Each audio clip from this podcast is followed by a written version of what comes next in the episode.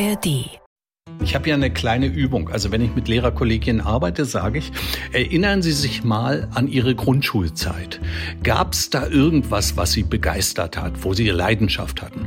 Und dann kommen die Leute und nennen tolle Sachen, singen, Theater, alles mögliche. Dann sage ich, Sie sind Mathelehrer geworden. Und dann stelle ich eine ganz gemeine Frage. Ich sage, wer von Ihnen ist in dieser Neigung von einer Lehrkraft erkannt und über drei Jahre gezielt gefördert worden. Die Schule brennt. Der Bildungspodcast mit Bob Blume. Ich habe hier einen ehemaligen Lehrer, Gestaltpädagoge und Professor für allgemeine Pädagogik, Autor, Herausgeber von Bildungszeitschriften und Vortragsredner, den ich auch selber schon mehrere Male erleben durfte, gerade im Bereich Schulentwicklung. Olaf, schön, dass du dabei bist. Hi. ich möchte zunächst mit einer Meldung anfangen, die beim SWR veröffentlicht worden ist und die auch hier in Deutschland für ganz schön viel Diskussionen gesorgt hat. Und zwar lautet die Schweden. Viele Schulen kehren zurück zu Heft und Buch vom 22.11.2023. Schweden ist, wenn es um Digitalisierung geht, ganz vorne mit dabei und bremst da jetzt sogar schon wieder, zumindest im Bereich Schule. Infos dazu kommen von unserer Korrespondentin Sophie Donges. Das Erste, was einem auf schwedischen Schulhöfen auffällt, ist, es gibt keine Schulranzen, keinen einzigen. Denn viel müssen Schülerinnen und Schüler nicht mitbringen in den Unterricht. Materialien sind oft in virtuellen Clouds gespeichert. Im Klassenzimmer der 6a der Herringenskola im Süden Stockholms steht ein unscheinbarer Metallschrank. Darin 30 Laptops und genauso viele Steckdosen zum Aufladen. Jedes Kind hat ein eigenes Gerät, finanziert vom Staat. Doch nun will die schwedische Bildungsministerin Ertholm auf die Bremse drücken. Zurück zu Buch und Heft heißt die Devise jetzt. 60 Millionen Euro umgerechnet will die Regierung in diesem Jahr für Schulbücher zur Verfügung stellen. In den kommenden Jahren sind ähnlich hohe Summen eingeplant. Wir wissen, dass Lesen am besten durch Bücher gefördert wird und dass wir ein großes Problem in schwedischen Schulen haben mit zu vielen Bildschirmen und zu wenig Büchern. Wir werden diese völlig unkritische Digitalisierung in den Schulen der vergangenen Jahre jetzt umstellen. Die Sorge Sorge der bürgerlich-konservativen Minderheitsregierung lautet, die digitalen Lehrmittel verschlechtern die Leistungen schwedischer Schüler eher, als dass sie nützen. Gibt es also lieber Olaf, doch keine digitale Dividende, wie dein damaliges Buch als Antwort auf Manfred Spitzers digitale Demenz hieß? Also das Erschreckende, das war ja 2014, als der Spitzer die digitale Demenz und im Kerntext sozusagen der Computer zerstört die Hirne unserer Kinder. Das war sehr populär. Wenn man solche Thesen vertritt, ist man in jeder Talkshow. Wenn man über die positiven Chancen der Digitalisierung spricht, interessiert keinen Menschen. Das heißt, was wir im Moment erleben, ist eine Neuauflage dieser Debatte, die sich immer dadurch auszeichnet, dass sie völlig verkürzt ist. Es wird immer schwarz-weiß gemacht. Also analog ist gut, digital ist böse. Das ist, ne, stimmt natürlich von hinten bis vorne nicht. Das gab es schon mal vorher. Es gab eine Meldung um 2000, New York führt äh, Laptop-Klassen ein und dann kam ein Jahr später, New York schafft sie wieder ab. Also, die Frage ist, wo sind digitale Werkzeuge sinnvoll und wo sind sie nicht sinnvoll? Erstens. Zweitens, ab welcher Altersstufe sind sie sinnvoll und wo kann man sie sinnvoll einsetzen? Und der entscheidende Punkt ist, aus meiner Sicht, das habe ich ja schon 2014 gesagt, bietet die Digitalisierung und jetzt mit KI natürlich unglaubliche Chancen, Lehrerarbeit zu professionalisieren, sie zu entlasten, Aufgaben zu personalisieren, Binnendifferenzierung. Ich war mal Grundschullehrer. Da habe ich versucht, 1980 auf zwei Leistungsstufen zu differenzieren. Das machst du ein halbes Jahr und dann steigst du aus, weil das zu viel Aufwand ist. Heute mit Systemen wie der Khan Akademie, Khan Migo ist ein Bot, kann man das machen. Es gibt einen Lehrer, den Hendrik Haferkamp, der ist gerade durch den Zeitartikel populär geworden, der hat Fiete AI entwickelt. Das ist ein Tool, mit dem man Schülern Aufgaben stellen kann und die kriegen dann punktgenaues Feedback. Also kurz gesagt, wir müssen auf passen, dass wir nicht in so ein Schwarz-Weiß kommen, sondern ganz entspannt, relaxed betrachten, was passiert da, welche Chancen ergeben sich. Und eines ist klar, ähm, äh, auch wenn du da später drauf kommst, in meinem neuen Buch KI, mit KI zu leidenschaftlicher Bildung, das ist ja meine Kernthese.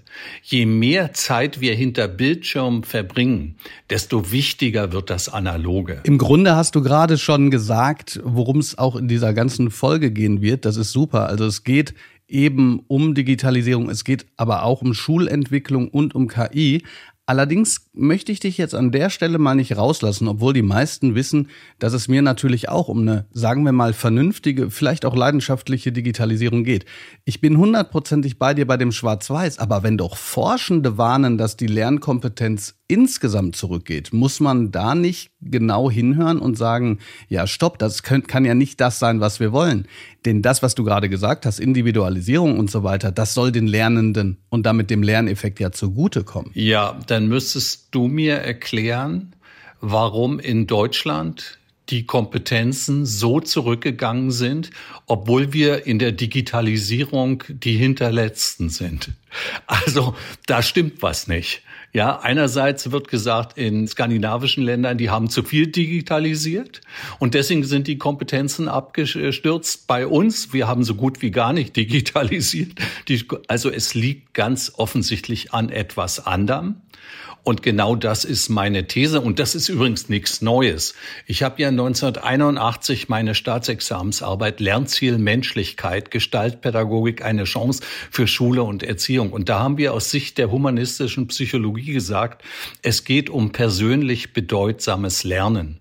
Im Moment haben wir ja gerade die Debatte, warum ist der Deutschunterricht so wenig attraktiv? Warum läuft das in Mathe nicht? Und ich glaube, das ist in allen Fällen genau das, in Schule sollte es darum gehen, Lernfreude, Lernlust zu fördern.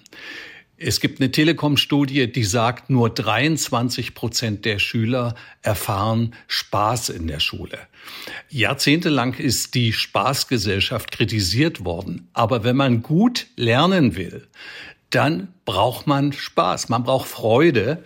Und ähm, das Kriterium ist jetzt nicht digital oder analog, sondern das Kriterium ist, durch welche Lernumgebungsgestaltung schaffen wir eine Umgebung, die zum Lernen einlädt und die Lernfreude fördert und die Lehrkräfte entlastet. Darum geht's. Ist das für dich auch gleichzeitig der Haupt Aspekt dafür, warum sich Schule, Schulen verändern sollten. Denn wir gehen oftmals in dem Diskurs von Schulveränderung davon aus, dass sie sich verändern müssen, ist ganz klar. Die Frage ist nur wie, ja, in Bezug auf Digitalisierung, auf Selbstbestimmung, äh, Schule ohne Noten und so weiter.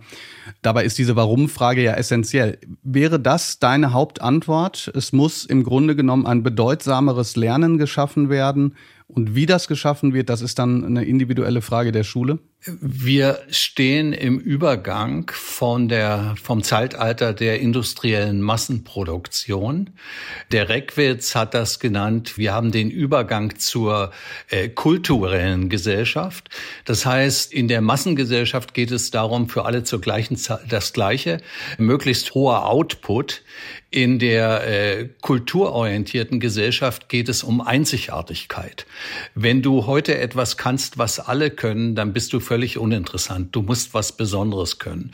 Und Schule ist immer noch dem Paradigma der Fabrik, des Fließbandes. Schüler werden nach Alterskohorten sortiert, die fließbandmäßig vorrücken und nach Alterskohorten sortiert werden und aussortiert werden, wenn sie nicht passen. 160.000 Schüler im letzten Jahr sitzen bleiben, eine pädagogisch sinnlose Maßnahme, die eine Milliarde Euro kostet, Selbstwirksamkeitsüberzeugung zerstört.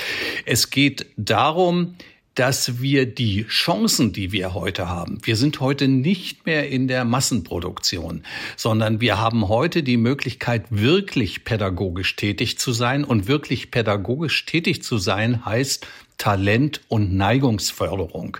Und du hast ja selber in einem SWR-Interview, habe ich gesehen, gezeigt, wir müssen von der Standardisierung weg.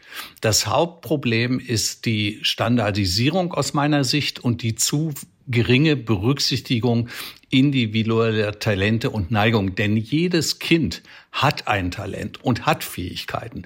Wenn das aber in die Schule kommt und dann sozusagen unter einem gleichmacherischen Standard, Output orientiert, eingenordet wird, dann wird Motivation zerstört, werden Talente und Neigungen zerstört und die Lehrkräfte, die werden überfordert.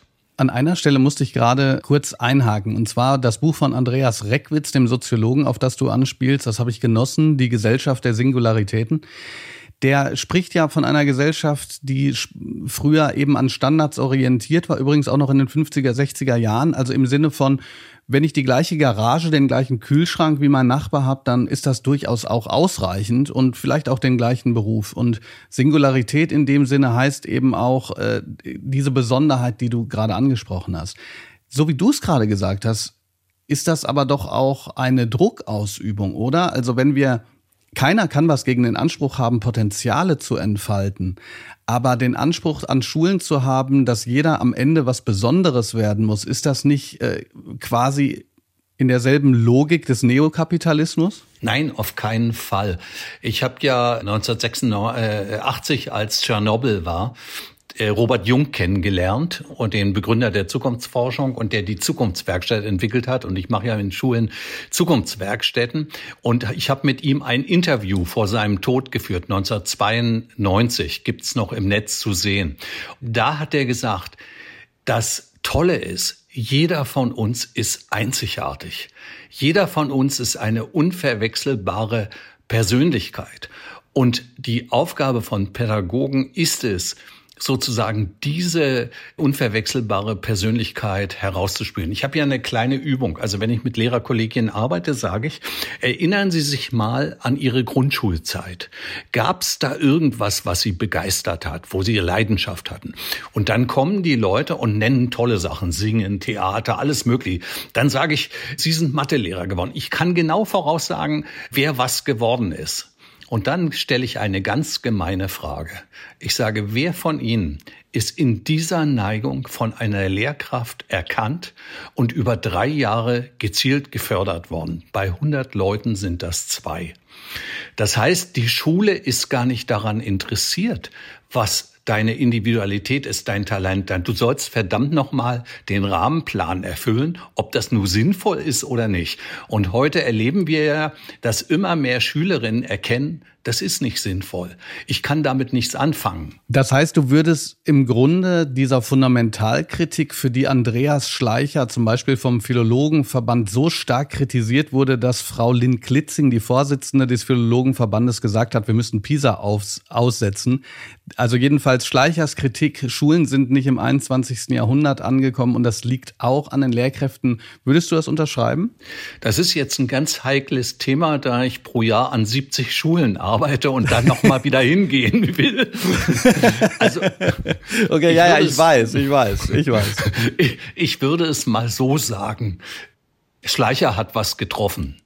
In dieser Pauschalität ist es vielleicht ein bisschen überzogen, aber mit Sicherheit natürlich auch unter den Rahmenbedingungen, unter den, also wenn, wenn ich, ich mache eine Übung mit den Schulen und sage, überlegen Sie mal eine Situation, wo Schule Unterricht war, so wie Sie es wünschen.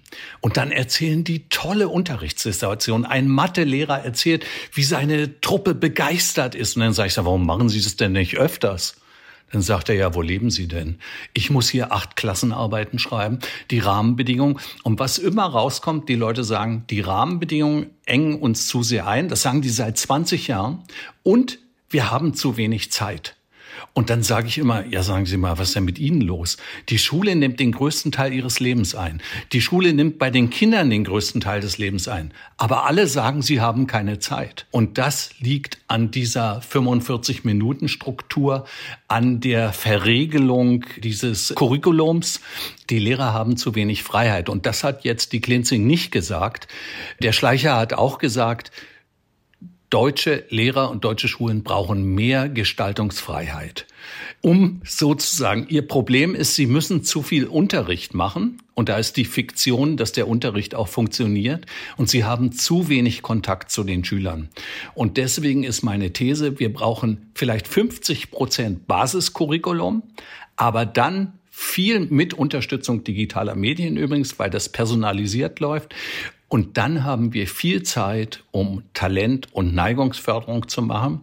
Und das bedeutet aber, dass wir uns verabschieden müssen von dieser gleichmacherischen Benotungspraxis. Wenn du jetzt über Not Benotungspraxis sprichst und auch über das, was du gerade gesagt hast, dass man an Schulen, wenn es genügend Lehrkräfte gibt, die was macht, strukturell was verändern können.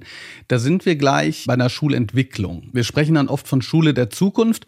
Das Ganze gibt es auch als Namen für ein Konzept. In Rheinland-Pfalz werden 100 Schulen dabei begleitet, Ideen für das Lernen von morgen zu entwickeln. Da hören wir jetzt mal ganz kurz rein. Im Sportunterricht an der IGS Oppenheim ist gerade Fußball dran. Manchen fällt das leicht, weil sie im Verein spielen. Sie lernen andere mit weniger Erfahrung zu coachen. Als Schule der Zukunft geht die IGS auch bei der Bewertung neue Wege. Keine Sportnoten in der fünften und sechsten Klasse, dafür Gespräche über die Leistungen. Ohne Noten würde ich es gerne mal versuchen und wenn das klappt, dann würde ich es schon gerne nehmen. Also zum Beispiel in Fußball bin ich jetzt nicht so gut, deswegen finde ich es eigentlich ganz gut, dass manchmal halt die Noten nicht ganz richtig gemacht werden, sag ich mal. Für manche ist es blöder, weil die, die gute Noten hatten, die haben halt jetzt keine Noten mehr und steht dann im Zeugnis halt nicht ja, so viele gute Sachen. In Sport, Musik und Kunst soll in den ersten beiden Schuljahren hier erstmal die Lust am Machen geweckt werden, so die Idee. Jetzt findet eben eine neue Art äh, Leistungsbeurteilung statt und wir wissen natürlich nicht, wie sich das ausschlagen wird und wir haben noch keine Erfahrung, aber das ist jetzt die Reise, auf die wir uns begeben wollen und wir sind gespannt. Seit anderthalb Jahren ist die IGS eine Schule der Zukunft. Schüler, Eltern und Lehrkräfte haben dazu gemeinsam überlegt, wie neues Lernen aussehen soll. Eigene Wege, eigenes Tempo. Die Deutsch- und Mathelehrerinnen helfen, den Schulstoff selbstständig anzugehen. Und eine der Klassenarbeiten kann zum Beispiel durch eine mündliche Präsentation ersetzt werden. Wir können ja nicht die Schüler äh, auf verschiedenen Wegen lernen lassen und dann plötzlich sagen, so alle am gleichen Tag, am gleichen Ort, zur gleichen Zeit müssen genau die gleiche Aufgabe machen. Also daran arbeiten wir eben auch, dass die ähm, Beurteilungskultur sich auch, äh, dass sie stimmig ist zu unserer Lernkultur. Noch ist es schwierig, mehrere Gruppen und stilles Lernen räumlich zu trennen. Die Oppenheimer würden dafür gerne ihr Gebäude umbauen. Der Kreis als Schulträger ist einverstanden. Geld vom Land fließt allerdings nicht. Extra Personal gibt's ebenfalls keins. Was wir wirklich brauchen in Schule sind nochmal Entlastungen, weil die Personen, die jetzt hier Schule weiterentwickeln, mit Materialgestaltung und ähm, auch mit den die Organisationsformen, die neu gedacht werden müssen, ähm, da, da gehört einfach auch ähm, Personal dazu was eine Schule der Zukunft bekommt, sind Fortbildungsangebote. Die Oppenheimer haben sich zum Beispiel mit einem Zukunftsforscher ausgetauscht. Ob und wie gut ihre Ideen in der Praxis funktionieren, dazu will die EGS wieder alle befragen, Schüler, Eltern und Kollegium. So, diejenigen, die hier zuhören, die wissen, ich habe in meinem letzten Buch auch schon gesagt, dass ich Noten eigentlich ablehne, aber ich möchte das nochmal hier ein bisschen naiv machen. Was hat denn eine Schule der Zukunft damit zu tun, dass es keine Noten mehr gibt? Also in dem Fall waren, war es äh, äh, fünfte und sechste Klasse nur. Es gibt ja Leute, die eine äh, Schule ganz ohne Noten fordern. Was hat das eine mit dem anderen zu tun, wenn man da noch nicht so richtig drin ist? Nun, wir wissen ja aus äh, allen möglichen Untersuchungen, Mihai Csikszent, Mihai Flowforscher, dass Noten kontraproduktiv sind, jedenfalls für Schüler, die benachteiligt sind, zumindestens. Die Schüler, die einen entsprechenden Background haben, die kommen mit den Noten irgendwie klar, weil sie ja meistens auch belohnt werden. Aber Noten sind zu undifferenziert. Vor allen Dingen führen sie zum Teaching for the Test, also dass man sozusagen seine innere Berufung nicht entdeckt. Ich meine, meine Tochter zum Beispiel, die jetzt Psychologie studiert, die ist jemand, die immer alles erfüllt hat, super, hat ein super Abi gemacht und so weiter. Aber nach dem Abi merkt sie plötzlich, ich weiß gar nicht, was mich interessiert. Und das betrifft 40 Prozent der Abiturienten inzwischen. Das heißt, deswegen haben wir so hohe Abbrecherzahlen. Das heißt, also vier, noch mal kurz nachfragen: 40 Prozent der Abiturienten haben keine Ahnung, was sie nach der Schule machen wollen. Oder? Sind unsicher und haben keine Vorstellung, was sie mit diesem Abitur anfangen können. Und wenn ihnen dann gar nichts mehr einfällt, machen sie Lehramt. Und das ist ganz fürchterlich, weil das dann diejenigen sind, die nachher völlig frustriert und wegen dem Beamtenstatus, auch wenn sie erkennen, dass das nicht ihr Ding ist, drinbleiben. Das sind die Burnout-Kandidaten dann. Das ist natürlich eine schwierige Geschichte. Nein, das, die Sache ist was anderes. Die Alemannenschule Wutersching ist ja meine Lieblingsschule, die ja vieles verändert hat. Die haben keine Noten, sondern Gelingensnachweise klingt schon mal viel netter.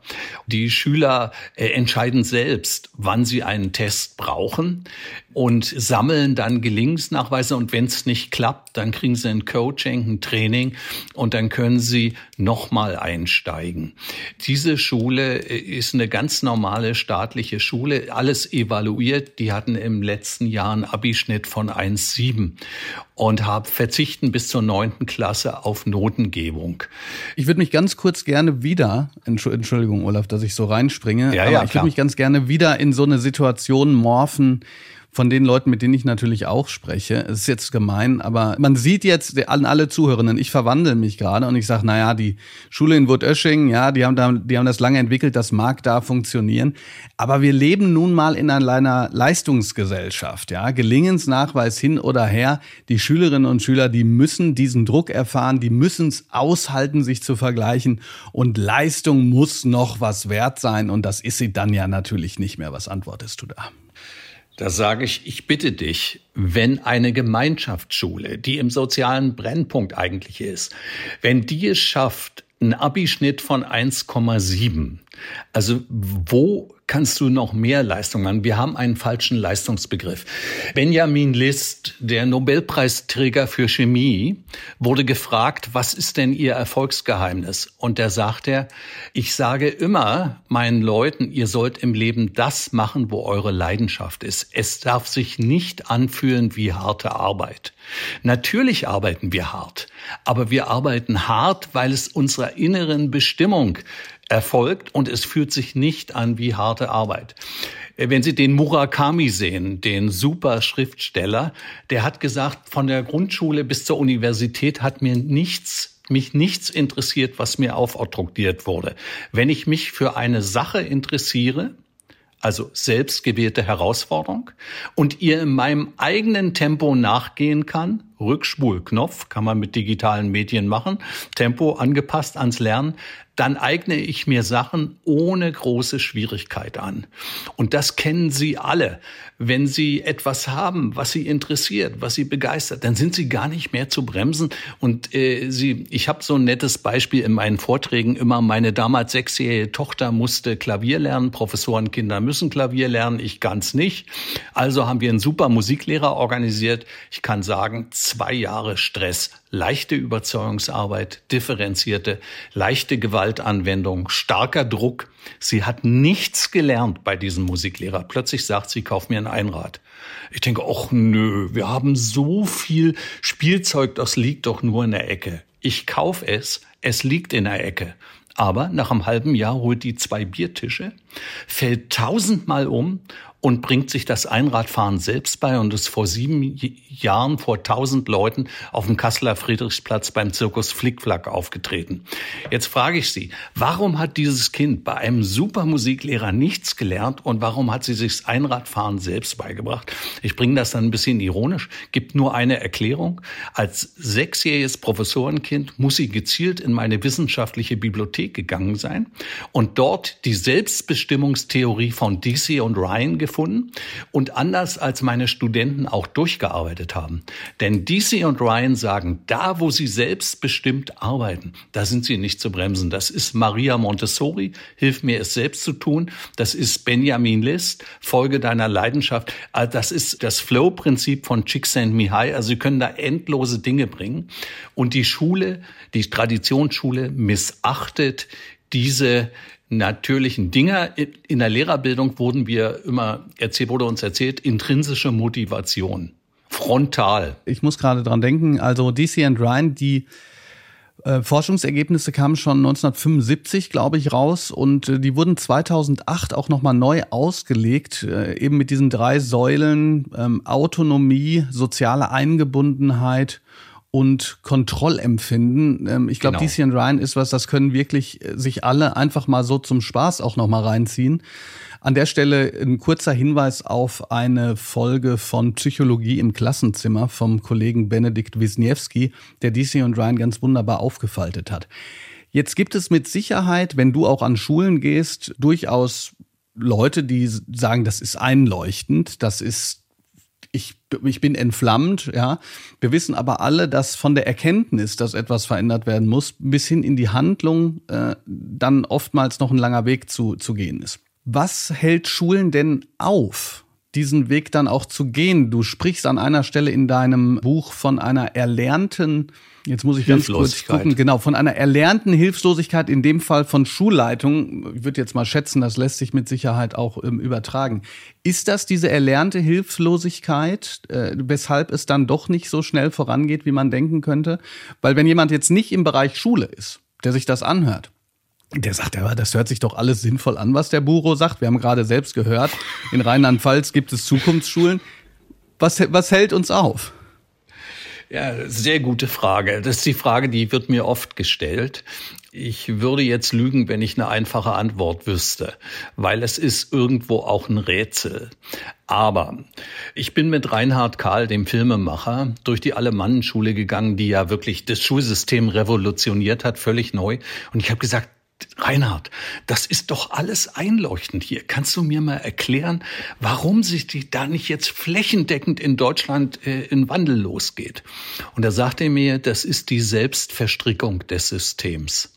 Ich mache ja an sicherlich äh, 40, 50 Zukunftswerkstätten im Jahr und da passiert genau das, was du sagst. Die Leute sind völlig begeistert. Die sagen, genau so ist es. Dann machen wir eine Visionenphase. Die sollen sich die Schule der Zukunft in zehn Jahren vorstellen. Was machen die? Die entwickeln genau solche offenen Lernlandschaften völlig eindeutig. Selbst ein konservatives Gymnasium. Die Kollegen flippen aus, träumen von veränderten Situationen. Dann kommen wir in die Realisierungsphase.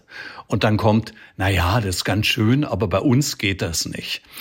Und dann sage ich immer, ja, wieso geht das bei euch nicht? Diese Alemannenschule war eine Hauptschule, die 2005 geschlossen werden sollte wegen erwiesener Unfähigkeit.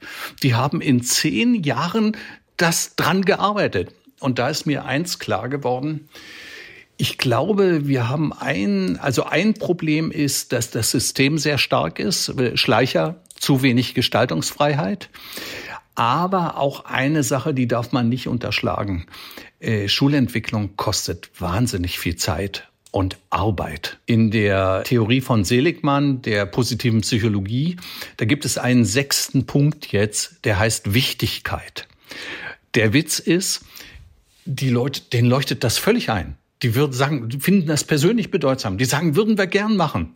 Aber dann wird ihnen plötzlich klar, mein Gott, wie ist das eine Arbeit, wenn wir jetzt wirklich anfangen?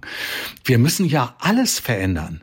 Und der Rupaner sagt ja, der Leiter von allem von Buttersching, äh, der sagt ja, wir müssen fast alles abschaffen. Schulbücher sind nicht sinnvoll, die äh, festgelegten Curricula sind problematisch, das Zeitbudget, die haben ja auch da ein ganz anderes Lehrerarbeitszeitmodell. Die Lehrer sind äh, sieben Stunden am Tag anwesend, 35 Stunden, aber sie machen alles in der Schule und die haben wahnsinnig viel Zeit in der Schule plötzlich, sind nicht gehetzt.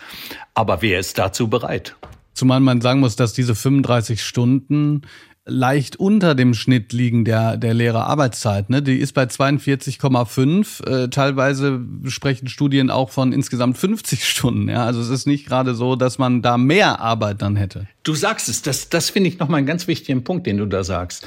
Das wirkt jetzt vier, sieben Stunden Anwesenheit, aber wenn du durch diese Schule gehst, ja, du siehst, die müssen ja nur noch zwölf Stunden unterrichten, weil die Schüler, bei vollem Deputat, weil die Schüler viel stärker, weil die ein anderes System haben, weg von der 45-Minuten-Stunde. Die Verantwortung des Lernens ist stärker auf die Schüler gesetzt, äh, weil die mit Kompetenzrastern und Lern-Apps und solchen Geschichten arbeiten.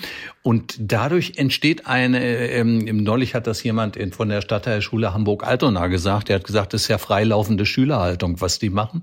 In der Tat, da sieht man nicht Schüler, die in Klassenzimmern auf den Lehrer warten, sondern die gehen morgens an ihren Arbeitsplatz und fangen an, so wie wir auch. Ähm, das ist ein völliger Paradigmenwechsel, aber der ist vielleicht ein bisschen zu groß für, also sagen wir mal so, die die kreative Fantasie ist im Lehrer, jetzt muss ich vorsichtig sein, ähm, ist nicht so stark verbreitet, fürchte ich.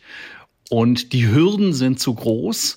Und man muss natürlich auch ehrlich sein, die Schulverwaltungen, eigentlich von denen müsste viel mehr Unterstützung ausgehen. Die Schulen müssten Zeit für Schulentwicklung kriegen. Die haben ja nicht mal Zeit für Digitalausstattung. Das müsste ein viel höheres Ziel sein und die müssten belohnt werden.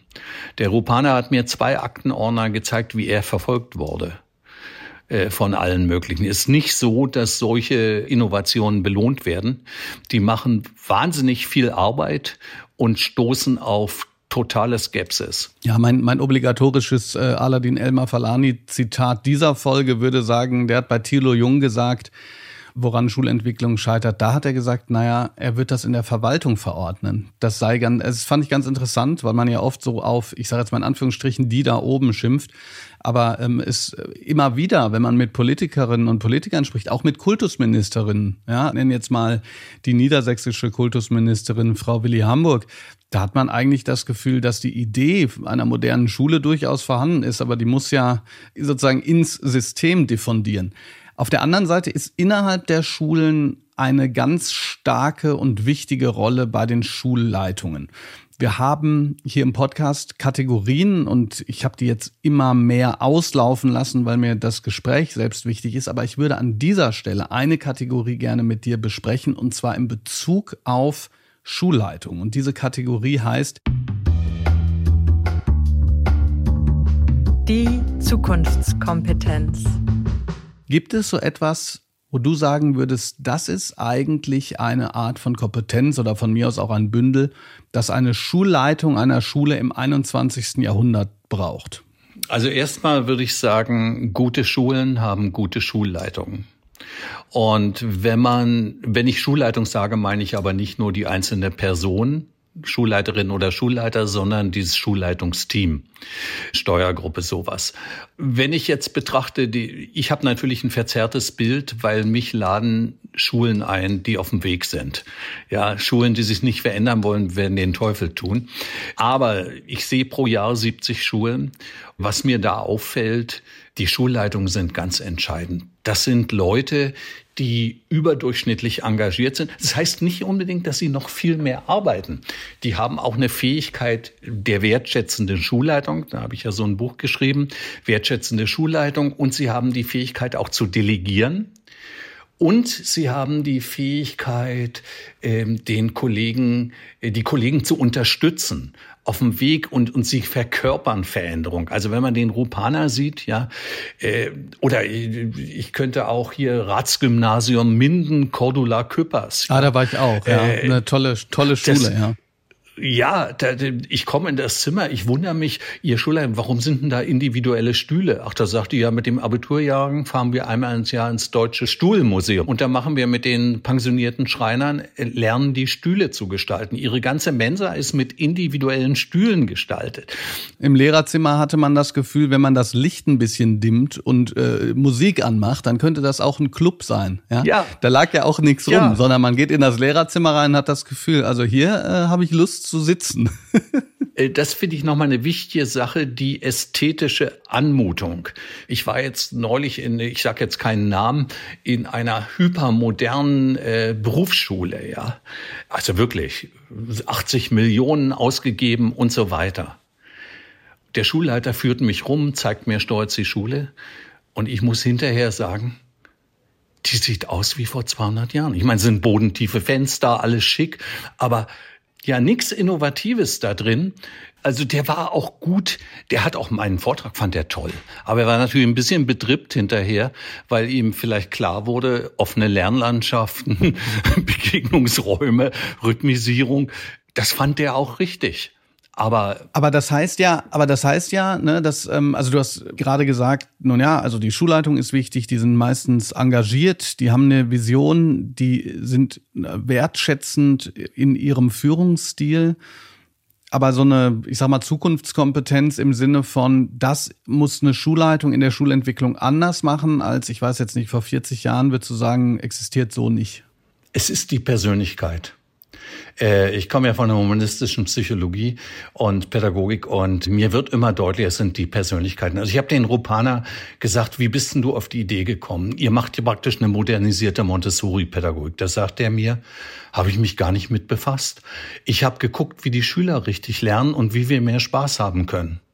Da habe ich gesagt, ja, aber das ist, was ihr hier macht, ist der Raum als dritter Pädagoge Malaguzzi. Sagt er, kenne ich gar nicht. also deswegen ist übrigens auch die empirische Bildungsforschung, jetzt muss ich ganz vorsichtig sein, eine Sackgasse.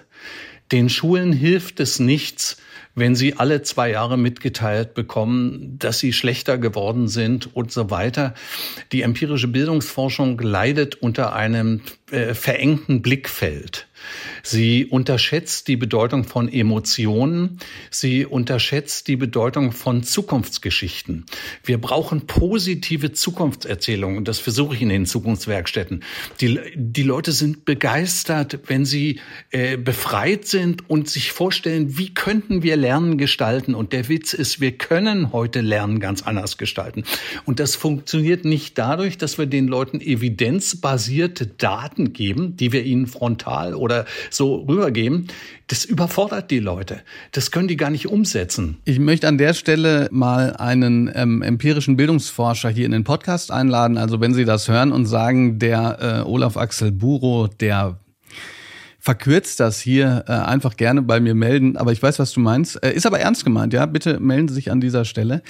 Olaf, ich würde da jetzt gerne noch was anschließen. Und zwar hast du ja gerade gesagt, du bist an 70 Schulen in im Jahr ungefähr und das machst du ja auch schon ein paar Jahre. 30 Jahre. 30 Jahre. Äh, ein paar, ja, sag ich doch, ein paar Jahre, genau. Positivieren wir das mal. Ähm, es wird ja vielleicht auch die ein oder andere Schule geben, die sich vielleicht auch nochmal bei dir meldet.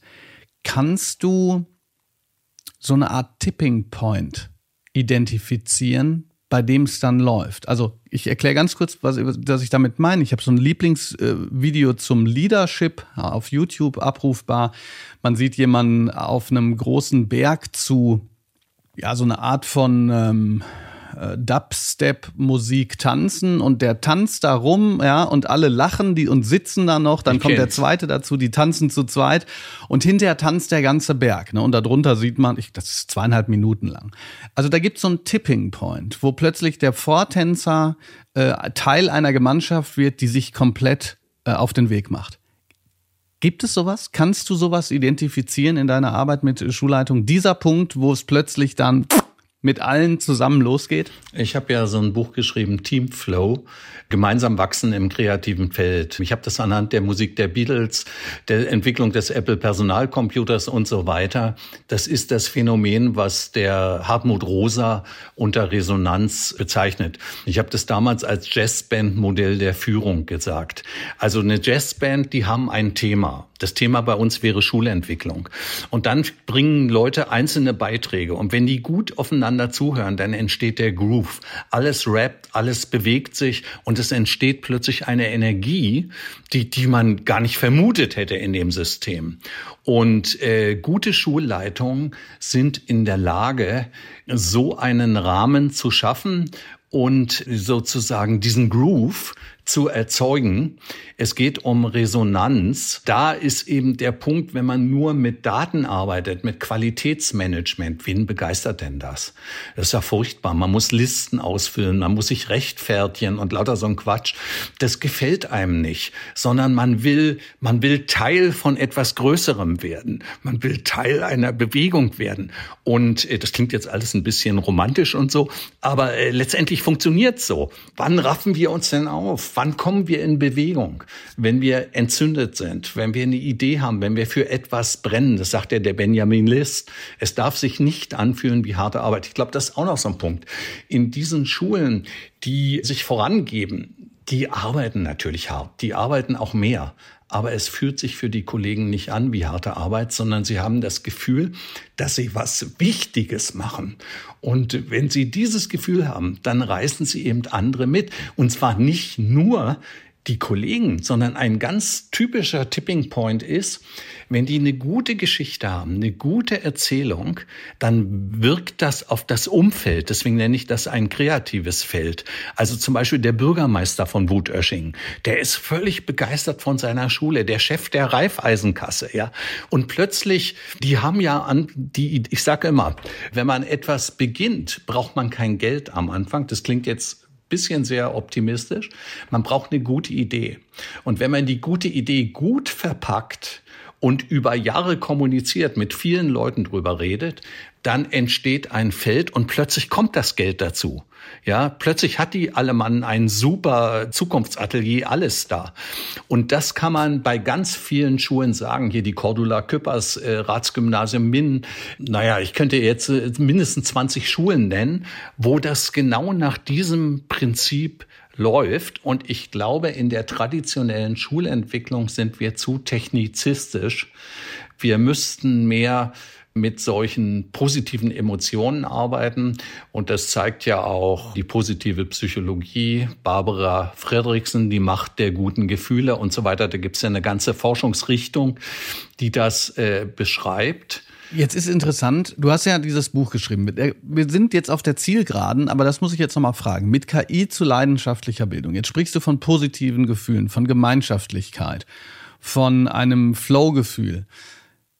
Irgendwie Widerspricht sich das nicht, dass jetzt KI dazukommt? Also inwiefern kann KI bei solchen Entwicklungsprozessen aus deiner Sicht jetzt hilfreich dazugenommen werden? Wir müssen jetzt vorsichtig sein. Diese, wie alle Entwicklungen, ist die Entwicklung sehr widersprüchlich. KI kann das Instrument sein, dass wir in den Überwachungskapitalismus gehen, wie das die Shoshana Zuboff dort. In China haben wir Social Scoring Systeme. Also es ist eine Überwachungstechnologie, die von interessierten äh, privatwirtschaftlichen Unternehmen entwickelt werden. Das ist die eine Seite. Es hat Riesenprobleme mit der Ökologie. Also wir brauchen Riesenrechenkapazitäten, die brauchen äh, Strom und so. Also man darf nicht naiv sein. Das ist die eine Seite. Die andere Seite ist, dass wir immer schon in der äh, Geschichte Werkzeuge entwickelt haben. Und KI ist ein Werkzeug. Und wir müssen uns überlegen, wo ist es im Rahmen der Pädagogik sinnvoll? Und meine etwas vielleicht naiv optimistische These, die ich in diesem Buch mit KI zu leidenschaftlicher Bildung vertrete, ich glaube, wenn wir KI sinnvoll einsetzen, also für Routinetätigkeiten, Stoff einführen, trainieren, Feedback geben, dann sind die Lehrkräfte entlastet und dann können sie sich um das kümmern, was eigentlich ihre pädagogische Aufgabe ist. Und in der Traditionsschule machen sie ja das nicht. Die sind alle gehetzt und versuchen, den Stoff in die Schüler reinzubimsen, was nur begrenzt funktioniert. Nein, die sollen Zeit haben zu entdecken, wo ist das Talent, wo ist deine Neigung, wie kann ich dich gezielt fördern. Das heißt also, KI ermöglicht uns, vielleicht 50 Prozent der Basiskompetenzen mit Unterstützung dieser Dinge zu machen und dann mehr Freiraum zu haben. Es ist doch Sinn, zum Beispiel Korrekturen kann man heute alle mit KI machen. Also die Bewertung muss der Lehrer machen, aber die, die, die, äh, die Routinetätigkeiten, die können wir auslagern. Und damit besteht die Chance, dass Pädagogen endlich zu dem werden, was ihre wirkliche Berufung ist, nämlich Pädagogen zu sein. Ich glaube, es gibt keine Folge in die Schule brennt und wir dürften mittlerweile so bei ungefähr 60 Folgen sein, wo hinterher in den Show Notes so viele Bücher stehen werden, die sich die Leute abgreifen können. Nicht nur deine eigenen, auch viele andere. Dennoch möchte ich ganz am Ende noch mal ganz explizit fragen, gibt es noch ein Angebot, eine Seite, ein Podcast, ein Buch oder sonstiges, wo du sagst, neben deinem, das wir jetzt natürlich gerade gehört haben und das äh, alle fleißig kaufen, wo du sagst, das ist etwas, was für die Schule des, des 21. Jahrhunderts aus deiner Sicht, also oder auch für Lehrkräfte, die das jetzt gehört haben, für Schulleitung, für Eltern sinnvoll sein könnte? Ja, auf jeden Fall die Homepage der Alemannenschule.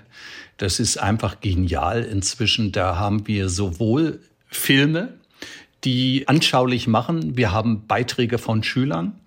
Wir haben eine Lernplattform, die man einsehen kann. Wir haben ein Materialnetzwerk, wo alle Materialien zum Runterladen sind.